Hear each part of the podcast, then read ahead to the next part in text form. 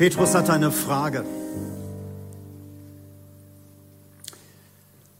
Sag mal, Jesus, ähm, du hast viel über Vergebung gesprochen, viel über, dass Gott uns vergibt. Wie oft muss ich einem Menschen, der an mir schuldig wird, vergeben? Weißt du, Jesus, ähm, du kennst mein Umfeld, du kennst meine Schwiegermutter, hast sie sogar ohne mich zu fragen geheilt, wie die sich immer in meine Ehe einmischt. Und du kennst diesen, diesen Matthäus, den hast du berufen, diesen Römerleugner, der nervt mich. Wie oft muss ich einem Menschen, der mich verletzt oder der, der mich einfach übergeht, wie oft muss ich dem vergeben? Ich weiß, ich bin gelehrt dreimal. Können wir einen Deal machen, Jesus? Reicht siebenmal? Das finde ich sehr anstrengend, siebenmal einer Person.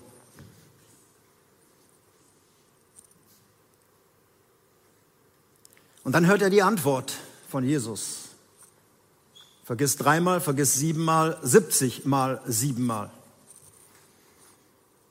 Und selbst wenn Petrus sehr schnell im Kopfrechnen war, wird er gewusst haben, dem Meister geht es jetzt nicht um irgendein Zahlenspiel,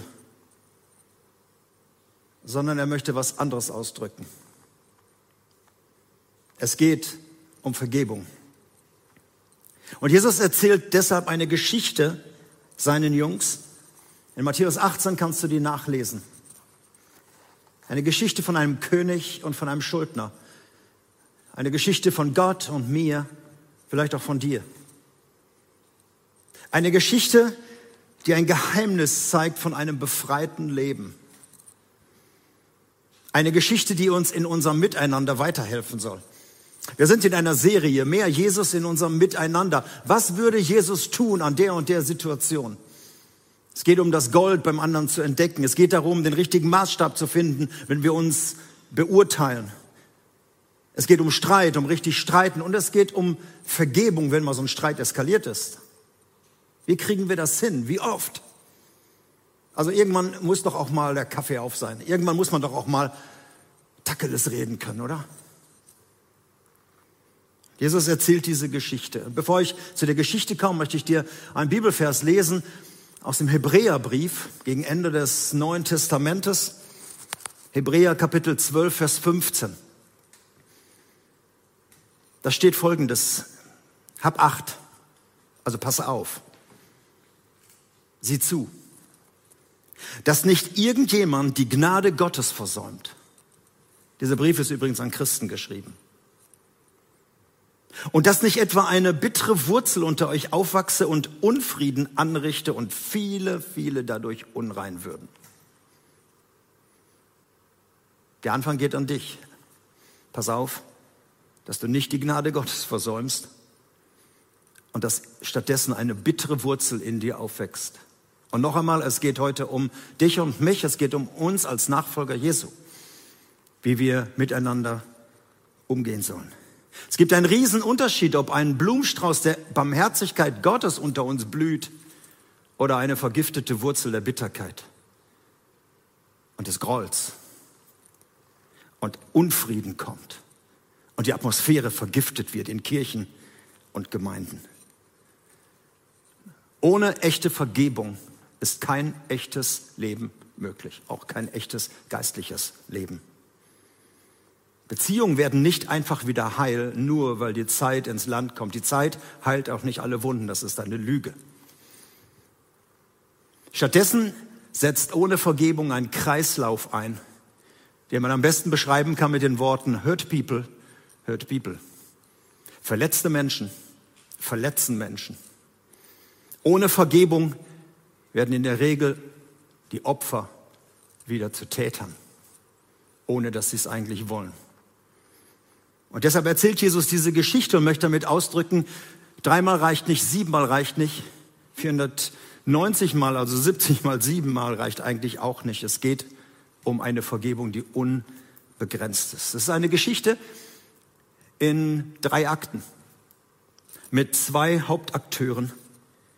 und auf unterschiedlicher Ebene. Am liebsten würde ich jetzt hier noch so eine Stufe haben, die müsst, müsst ihr euch immer näher vorstellen. Es geht um zwei Ebenen. Und davon handelt diese Geschichte. Der erste Akt, ein König und ein Diener treffen sich auf der Ebene des Rechtes. Dieser Diener schuldet dem König Geld, viel Geld. 10.000 Talente, das kann man umrechnen, ein höherer Millionenbetrag, etwa 11,5 Millionen hat man mal umgerechnet. 11 Millionen Euro.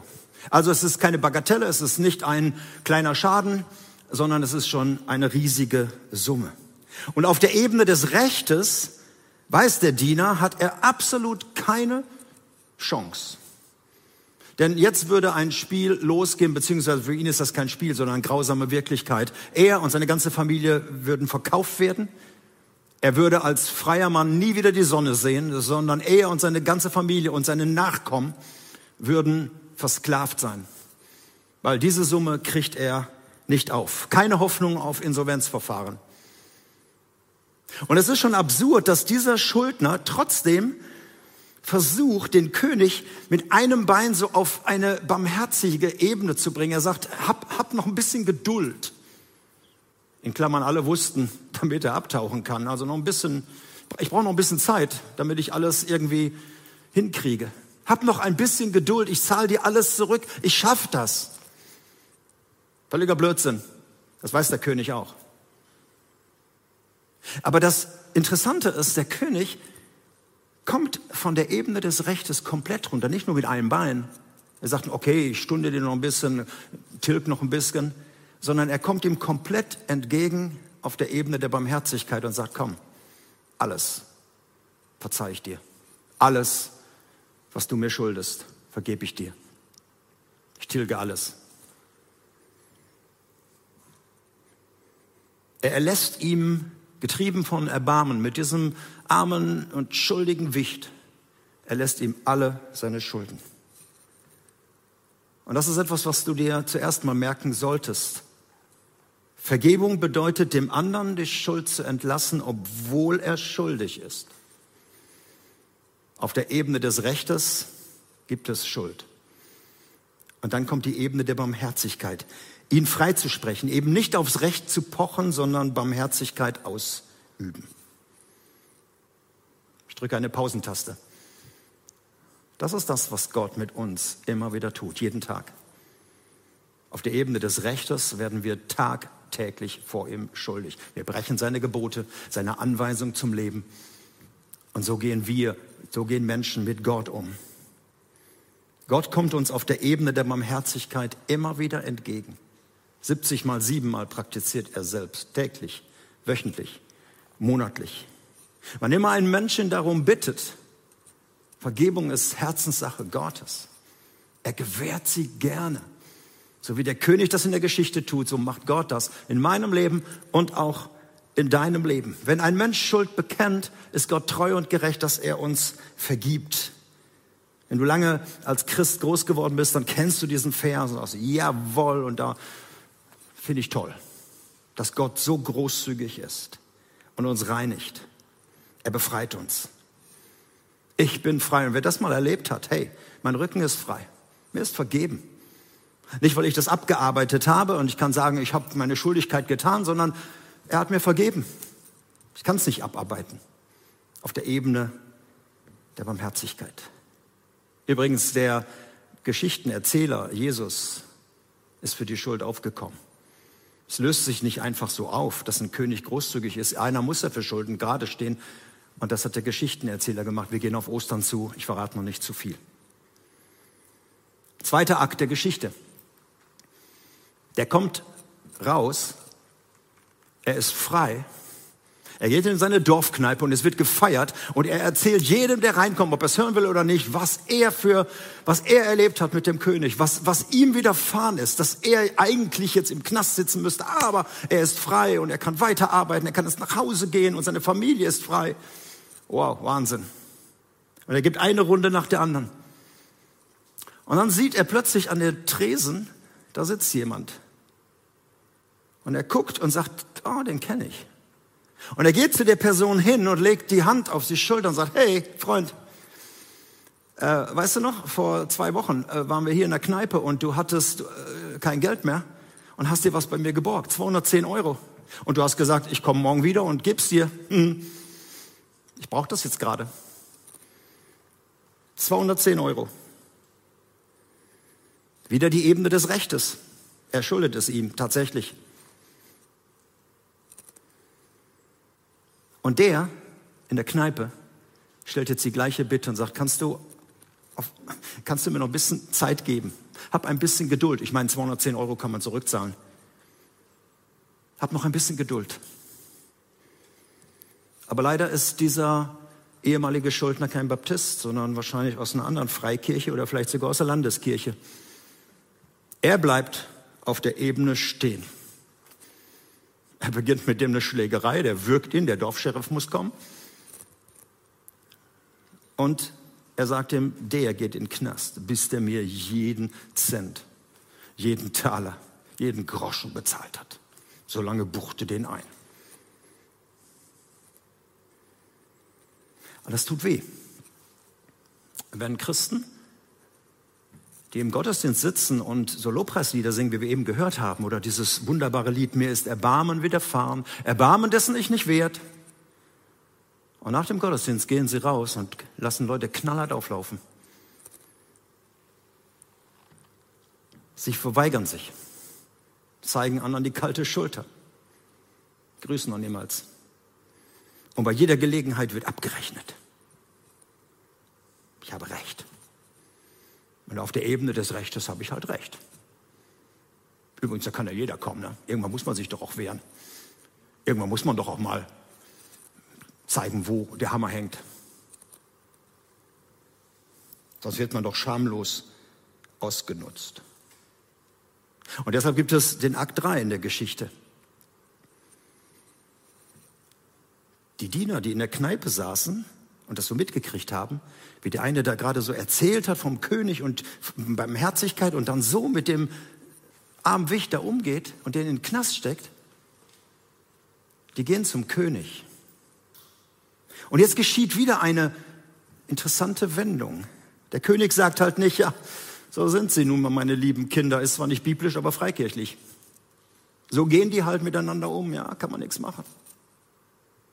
Nein, der König wird wütend. Der König wird zornig in der Geschichte. Und er holt sich diesen Diener zurück und hält ihm eine richtige Standpauke um nochmal die Ebenen klarzustellen. Und er sagt, mein Freund, als wir heute Morgen nach unserer Gerichtsverhandlung auseinandergegangen sind, waren wir auf der Ebene der Barmherzigkeit. Da haben wir uns die Hand geschüttelt. Und da bist du gegangen.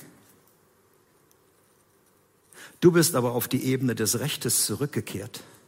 Und obwohl man dich gebeten hat, auch barmherzig zu sein, bist du auf der Ebene des Rechtes geblieben. Und deshalb komme ich dir jetzt auf dieser Ebene entgegen.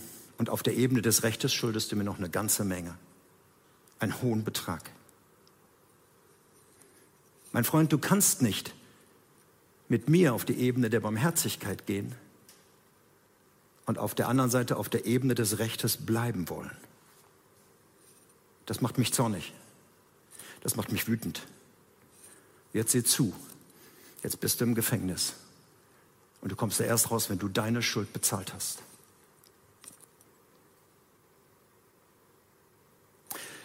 Ihr Lieben, am Ende des Tages dieser Geschichte aus Matthäus 18 sitzen zwei Menschen im Knast, wo sie eigentlich nicht hingehören.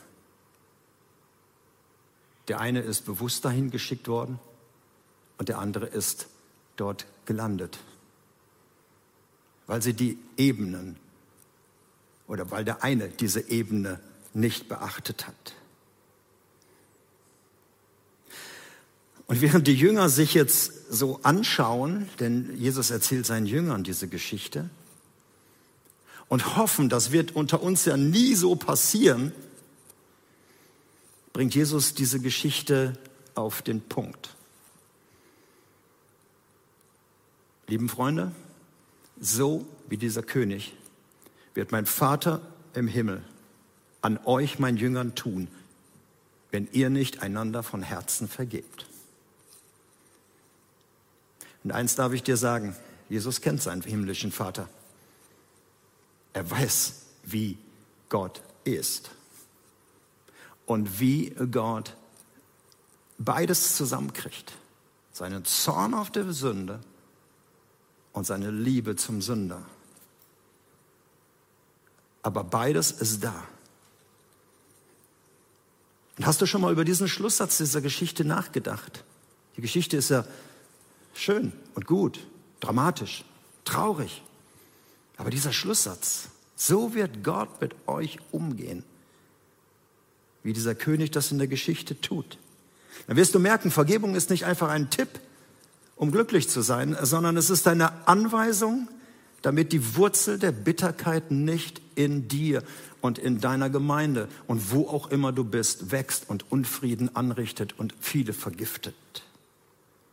Wer Vergebung nicht praktiziert, wird das erleben. Die Wurzel der Bitterkeit kommt in sein Leben. Da kannst du noch so nett sein.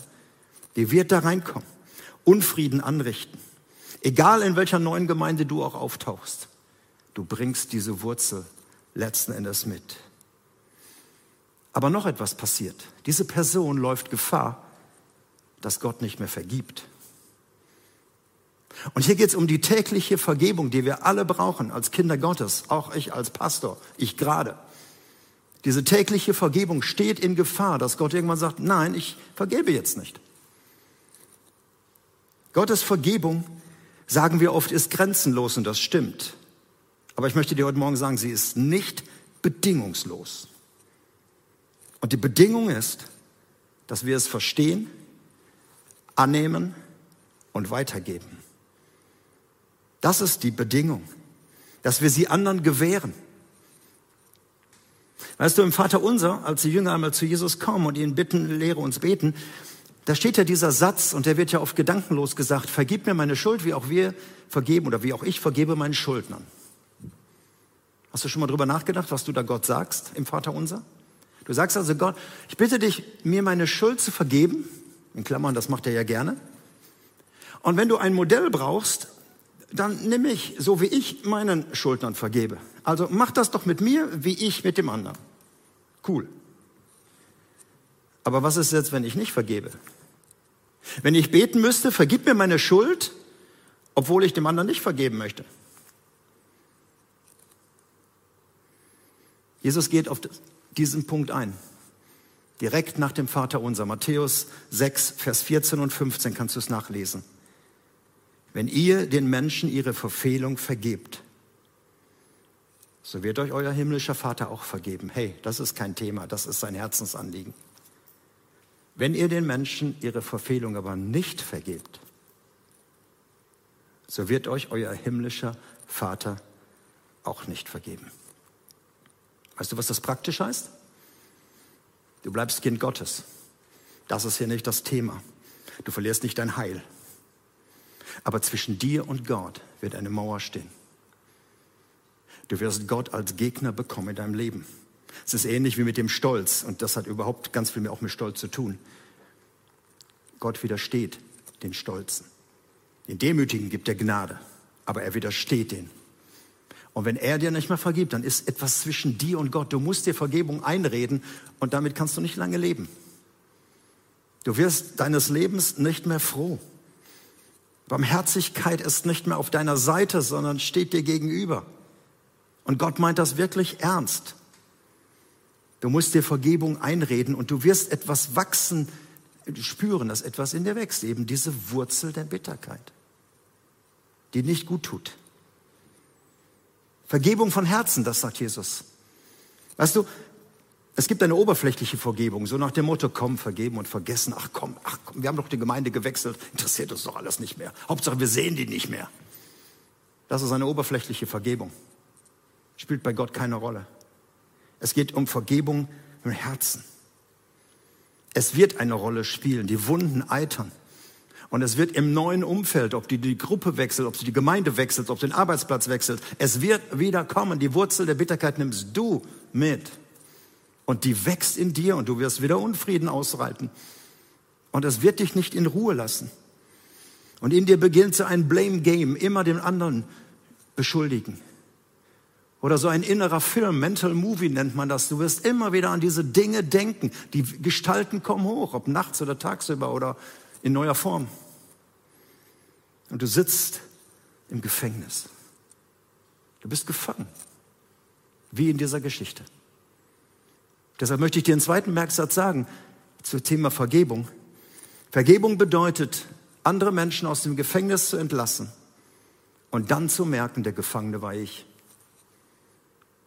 Ich bin gefangen. Vergebung von Herzen. Freunde, das ist ein Prozess und der kann auch sehr schmerzhaft sein.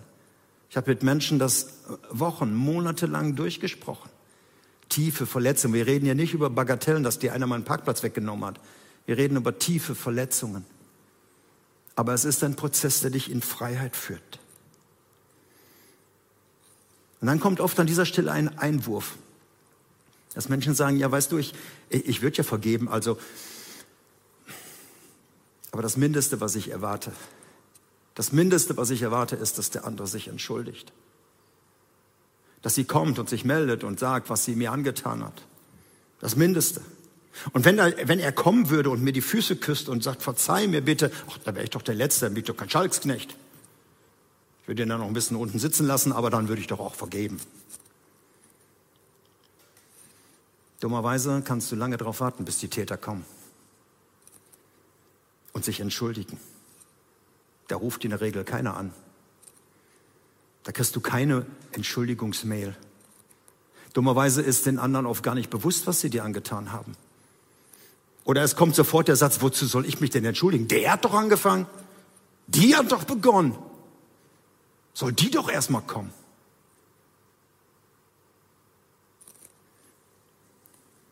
Vergebung beginnt nicht bei der Entschuldigung des Täters, sondern ist Sache des Opfers.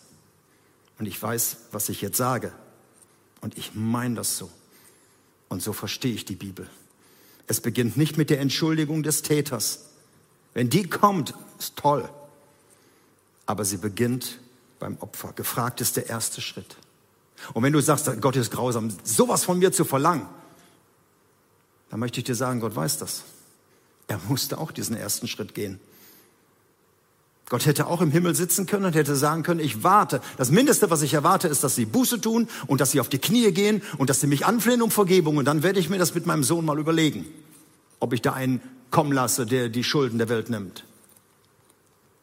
Die Bibel sagt, da war nicht einer, der nach Gott gefragt hat. Da war nicht einer, der Hoffnung gab. Gott ging den ersten Schritt der Versöhnung. Er versöhnte die Welt mit sich selbst. Er hat unter uns aufgerichtet das Wort der Versöhnung, bevor wir überhaupt anfingen, über Schuld nachzudenken. Gott ging den ersten Schritt.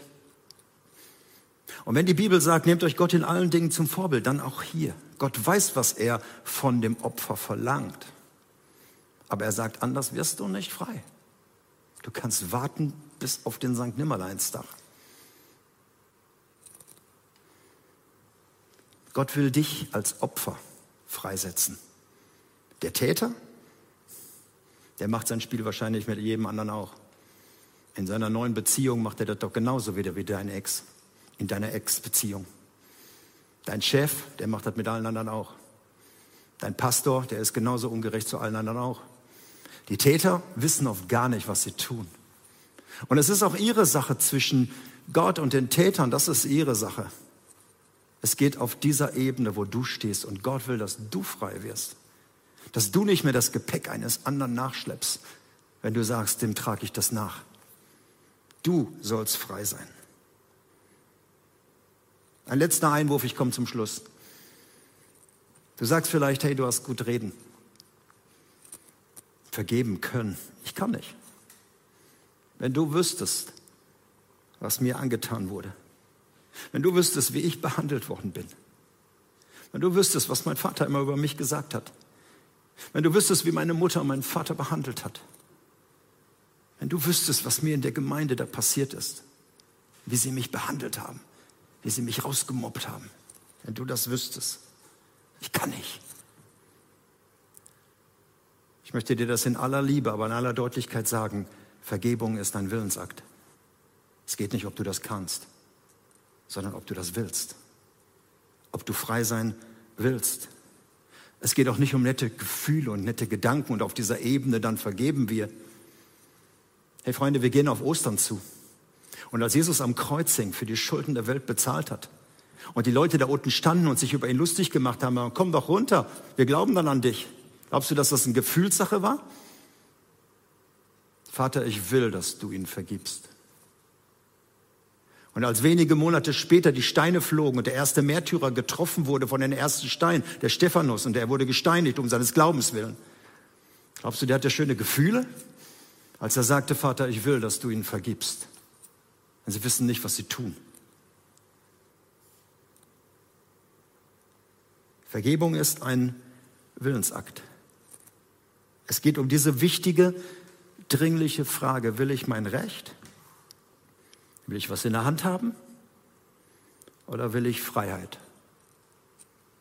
Du kannst nicht beides haben. Du musst die Ebenen wechseln. Und deshalb, auf der Ebene des Rechtes geht es um Schuld. Auf der Ebene der Barmherzigkeit geht es um Vergebung. Und ich frage dich einfach, was willst du?